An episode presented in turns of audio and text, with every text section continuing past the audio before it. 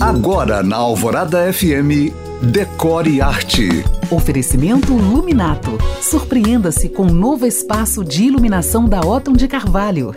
Pausa na história da arquitetura de interiores para falar do Halloween, porque o Dia das Bruxas, celebração que importamos dos States, vai além da decoração com monstros, abóboras, velas e teias de aranha. O Halloween surgiu com celtas que viveram na Europa entre 600 anos antes de Cristo e 600 anos depois.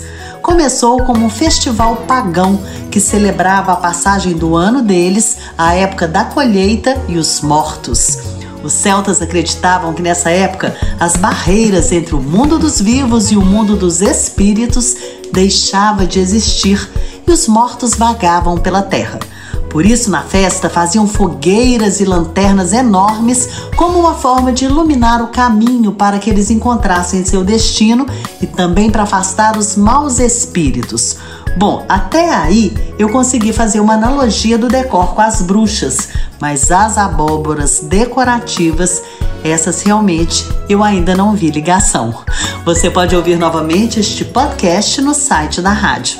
Para mais dicas, curiosidades e conteúdos decor, me siga também no Instagram em you.cam.find. Eu sou Janina Esther para o Decore e Arte.